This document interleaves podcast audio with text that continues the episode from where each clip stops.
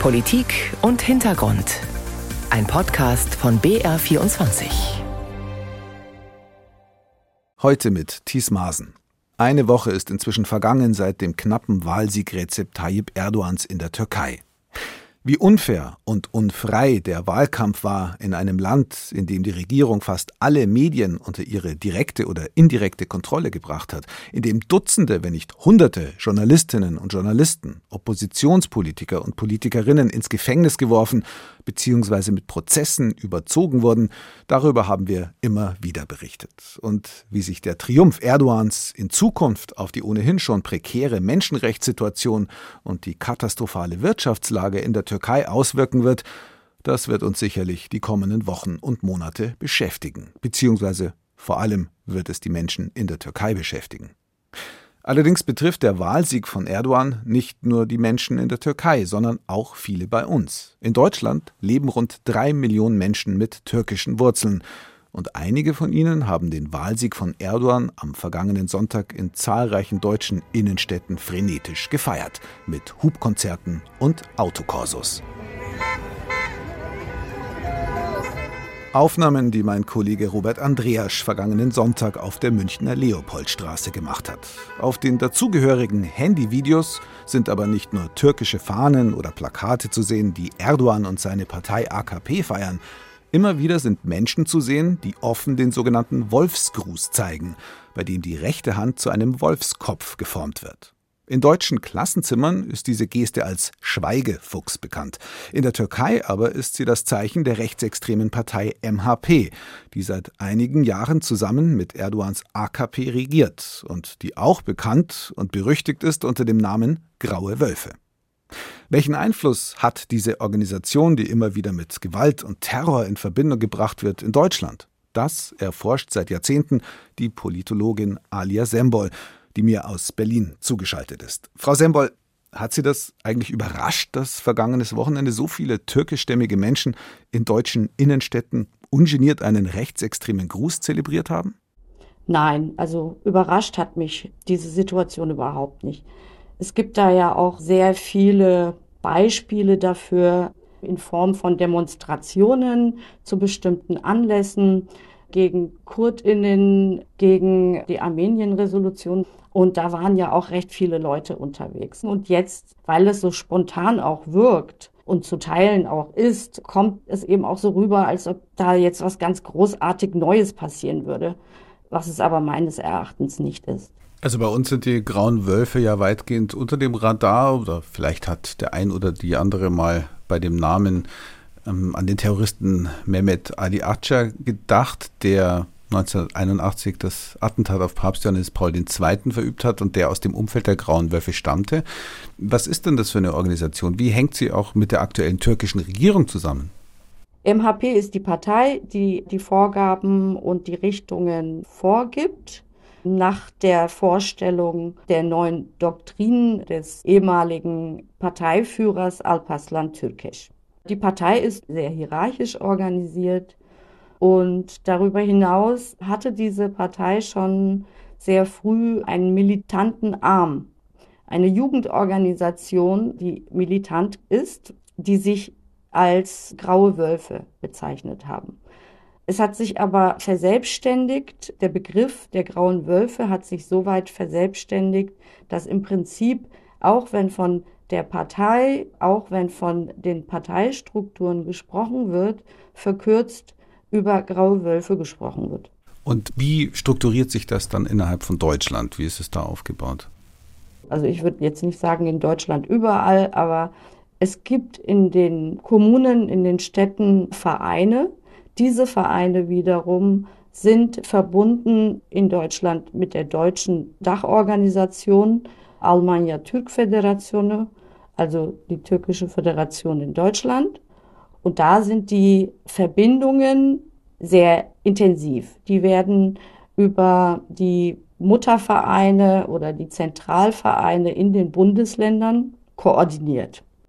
In den Zentralvereinen sitzen eben Persönlichkeiten, die ganz direkt sowohl zu der Dachorganisation in Deutschland Kontakt haben, wie aber auch direkt nach Ankara zu MHP. Was ist die politische Agenda? Nationalistisch auf jeden Fall, aber ist es eine faschistische Organisation, würden Sie sagen? Ja, eindeutig. Das ist eine faschistische Organisation, die nach dem Führerprinzip lebt, die chauvinistisch ist. Also im Prinzip lässt sich das auch vergleichen mit den rechten Ideologien und rechten Parteien hier, was eine Art reine türkische Nationalidentität anbelangt. Und MHP gründet ja auch geradezu auf faschistische Ideologien, aber eben nach dem Prinzip, dass es auf die türkische Weise passiert. Wie gefährlich ist es dann für Gruppen, die Feindbilder sind der grauen Wölfe? Sie haben es ja angesprochen, zum Beispiel eben linke Türkinnen und Türken oder Kurdinnen und Kurden. Wie gefährlich ist es für die in Deutschland? In München gab es ja den Angriff auf Jugendliche Assad und Innern. 2020 war das. Einer der beiden, der einen Schal getragen hat, kurdische Farben. Und Jugendliche haben dieses als feindliches Zeichen für sich identifiziert und haben die beiden angegriffen. Also es ist sogar, wenn man im Bus unterwegs ist, schon gefährlich. Ich spreche da noch nicht von Demonstrationen und Gegendemonstrationen. Für eigentlich alle Gruppen, die von den grauen Wölfen in den Fokus genommen werden. Das ist eine relativ große Gruppe von Menschen. Feministinnen beispielsweise, Journalistinnen, Armenierinnen, Alevitinnen. Die Liste wäre da, glaube ich, sehr lang.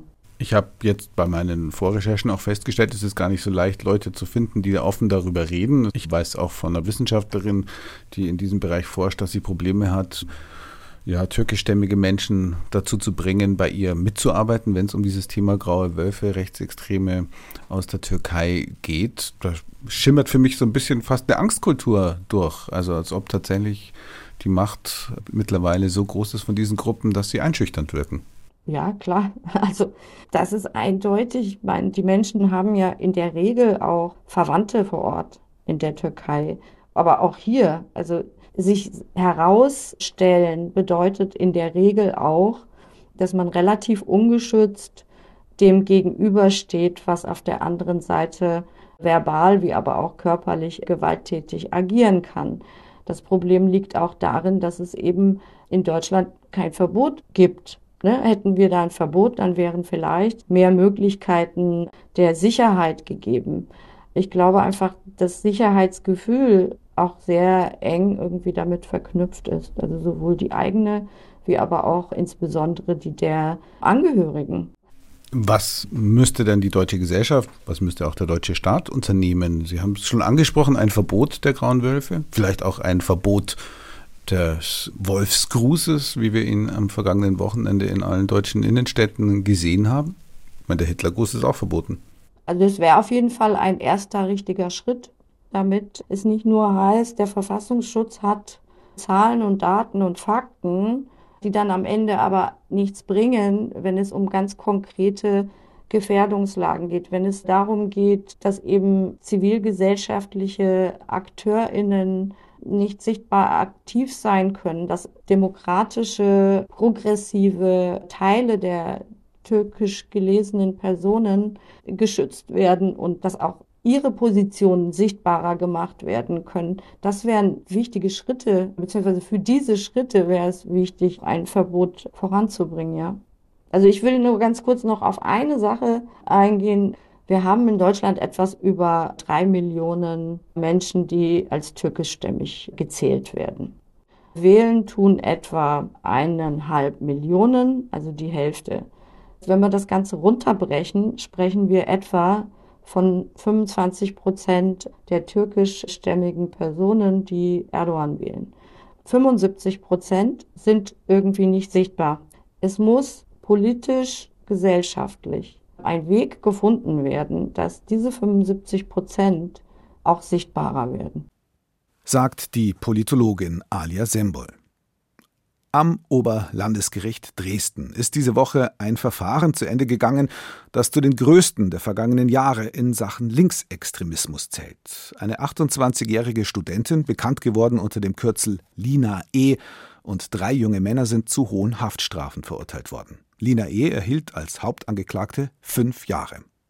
Nach Überzeugung der Bundesanwaltschaft, der sich das Gericht anschloss, hatten sie eine kriminelle Vereinigung gebildet mit dem Ziel, Neonazis körperlich anzugreifen und zu verletzen.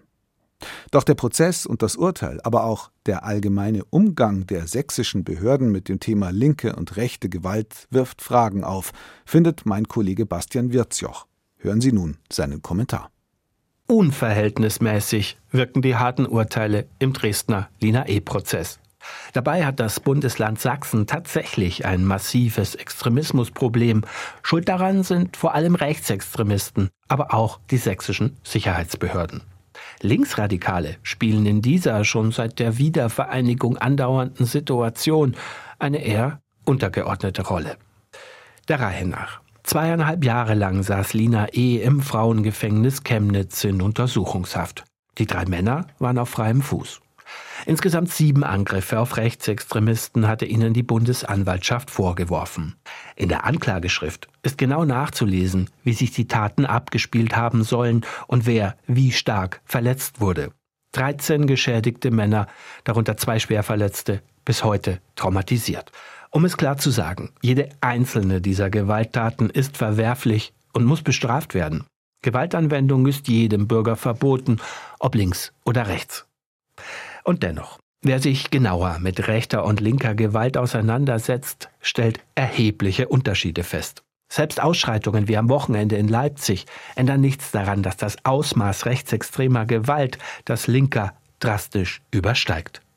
Die NSU-Terroristen haben zehn Menschen erschossen. Insgesamt haben Rechtsextremisten seit 1990 mehr als 150 Menschen umgebracht. Erschossen, totgetreten, verbrannt. Asylbewerber, Migranten, Obdachlose, Behinderte, Homosexuelle, Linke. Linksalternative Jugendliche und junge Erwachsene sind von rechter Gewalt besonders betroffen, vor allem auf dem Land. Wer in Sachsen bunte Haare hat, lebt gefährlich. Das ist seit den 90er Jahren so. Die sächsische CDU wollte davon jahrelang nichts wissen. Ihr Motto Probleme mit gewalttätigen Neonazis ignorieren, kleinreden und aufmerksame Akteure der Zivilgesellschaft als Nestbeschmutzer denunzieren. Der Fall Lina E. nun ist für die Partei ein gefundenes Fressen, weil sie mit dem teilweise herbeifantasierten Schreckgespenst Linksextremismus ihr zur AfD weggelaufenes Wählerklientel bedienen kann. Das Problem dabei? Die sächsische CDU stellt seit der Wiedervereinigung den Innenminister, der für die Arbeit der Polizei verantwortlich ist. Ermittlungen gegen mutmaßliche rechtsextreme kriminelle Vereinigungen jedenfalls kann man in Sachsen mit der Lupe suchen. Wie billig rechtsextreme Straftäter hier häufig davonkommen, ist ausführlich dokumentiert. Beispiel der Überfall auf den Leipziger Stadtteil Kornewitz im Januar 2016. Mehr als 160 größtenteils polizeibekannte Rechtsextremisten fallen in die Wolfgang-Heinze-Straße ein, schlagen alles, kurz und klein. Nahezu alle erhielten Bewährungsstrafen. Zu den Hintergründen, den Strippenziehern und Organisatoren der Gewaltorgie, Stichwort kriminelle Vereinigung, wurde von der Polizei nichts ermittelt. Auch deswegen haben viele in der linken Szene das Vertrauen in den Staat und seinen Sicherheitsapparat verloren. Manche glauben, sich selbst offensiv vor rechter Gewalt schützen zu müssen, da sie von der Polizei nicht geschützt werden.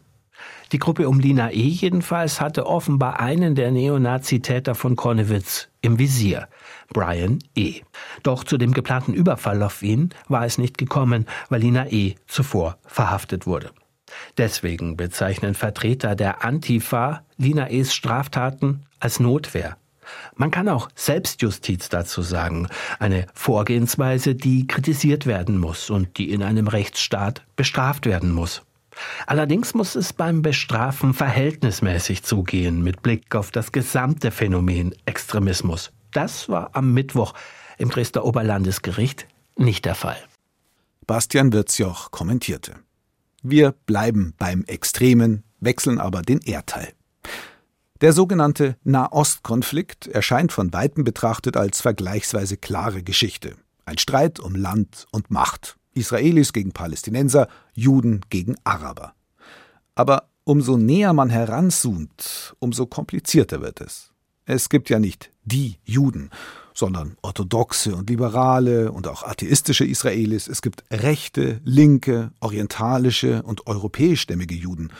Auch bei den Arabern findet man große Unterschiede und unterschiedliche Interessen. Da gibt es zum Beispiel Christen und Muslime, die sich wiederum aufteilen in Schiiten, Sunniten, Alawiten. Und das alles auf engstem Raum. Der Staat Israel misst ja zwischen Rotem Meer und Libanon keine 500 Kilometer. Ganz im Norden des Landes, in einem kleinen Ort, zeigt sich besonders drastisch, wie komplex bzw. kompliziert der Nahostkonflikt ist. In Rashar, ein knapp 3000 Seelendorf, das auf einem schmalen Landstrich liegt, der von den israelisch besetzten Golanhöhen aus in den Libanon hineinragt. Die meisten Bewohner gehören zur Religionsgruppe der Alawiten, wie es sie vor allem in Syrien gibt. Deshalb entschieden sich die Menschen aus Rajar Anfang der 1930er Jahre auch dafür, Teil des Staates Syrien zu werden. Doch dann kam 1967 der Sechstagekrieg und machte Rajar zum wohl absurdesten Dorf des Nahostkonfliktes, das jahrzehntelang von der Außenwelt abgeschnitten war. Bis vor kurzem. Unser Israel-Korrespondent Julio Segador hat Rajar für uns jetzt erstmals besucht. Jamal Khatib öffnet eine alte, vergilbte Landkarte, deutet darauf und zeigt dann auf den Online-Kartendienst auf seinem Handy. Hier, genau hier verläuft die blaue Linie. Nördlich davon sind zwei Drittel des Dorfes eingezeichnet. Hier verläuft die Grenze, die uns teilt. Jamal schüttelt den Kopf und blickt auf die Karte. Google Maps hat die Linie, die Karte ebenfalls.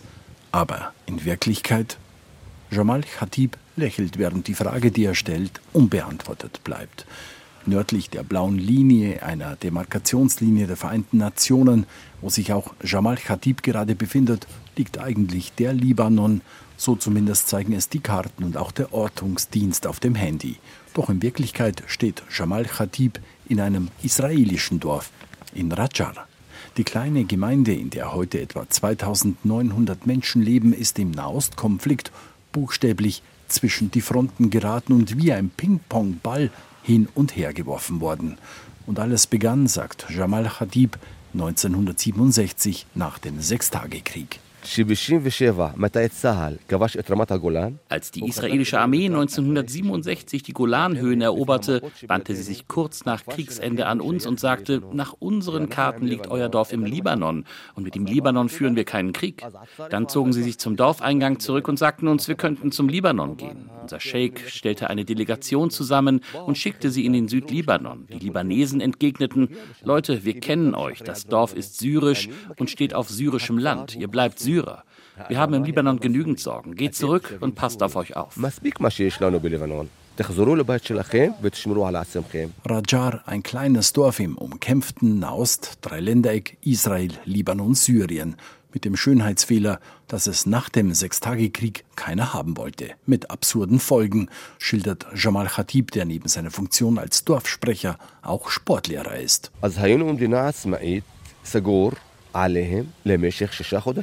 Wir waren sechs Monate lang ein unabhängiger Staat mit geschlossenen Grenzen. Keiner kam raus und keiner kam rein. Im Dorf gab es eine Ausgangssperre von 18 Uhr abends bis 6 Uhr morgens. Und irgendwann gingen uns die Lebensmittel aus. Man musste uns versorgen. Nach sechs Monaten erhielten wir dann einen kleinen Zettel. Es war eine Genehmigung, Israel betreten zu dürfen und dort zu arbeiten. Als sich Israel im Sommer 2000 aus der sogenannten Sicherheitszone im Südlibanon zurückzog, lag Rajar genau auf der Frontlinie. Die Vereinten Nationen zogen damals auf dem Papier besagte blaue Linie, die Blue Line, die das Dorf in einen libanesischen Nord- und einen israelischen Südteil trennte, jedenfalls virtuell, denn echte Grenzsteine und Mauern konnten nicht aufgestellt werden. Die Bürger von Rajar hatten etwas dagegen.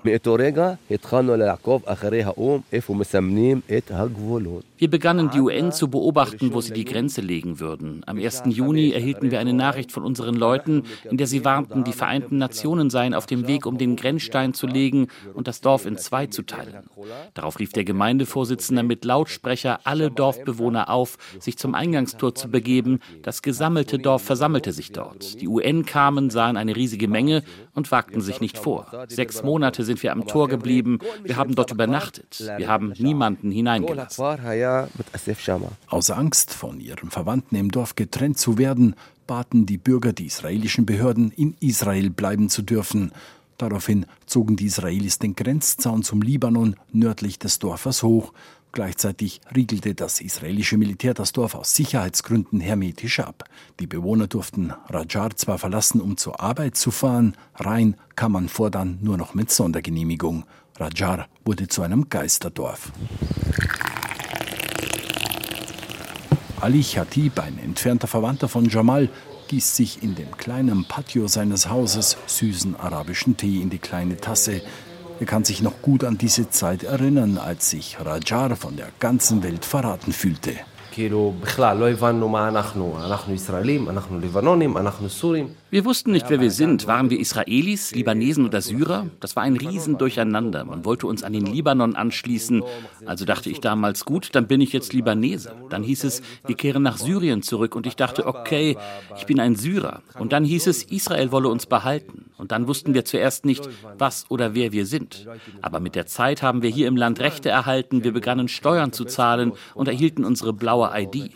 Und als ich außerhalb des Dorfes lebte, fing ich an, mich als Israeli zu definieren.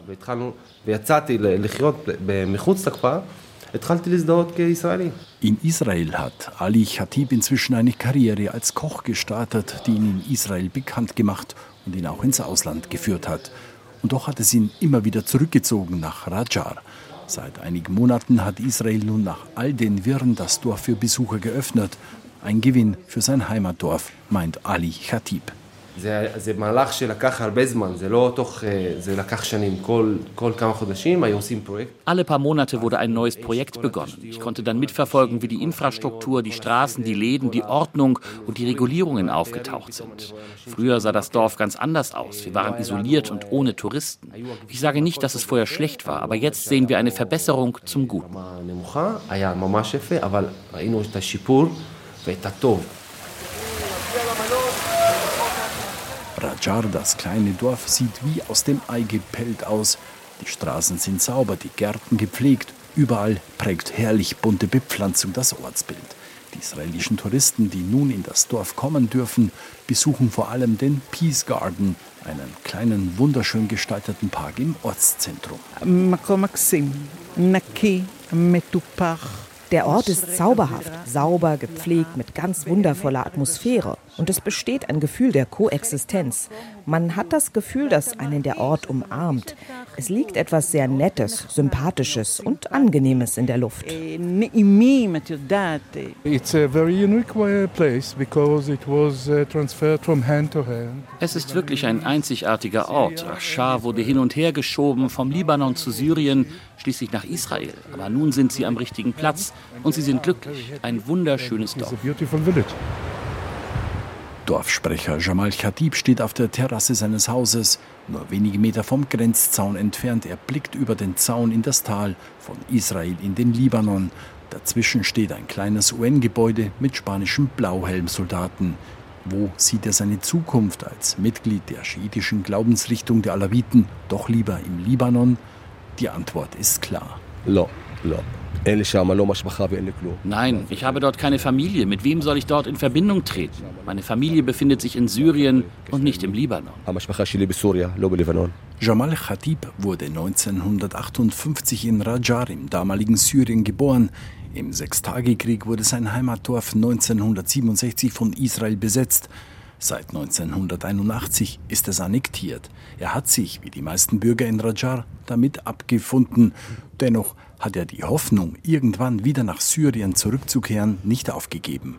Wenn es Frieden gibt, dann ist alles möglich, sagt er. Wenn nicht, wissen alle, was passiert. Das war eine halbe Stunde Politik und Hintergrund. Die Sendung können Sie übrigens auch live hören, jeden Sonntag auf BR24 um 8.05 Uhr und um 23.05 Uhr. Am Mikrofon verabschiedet sich Thies Maasen.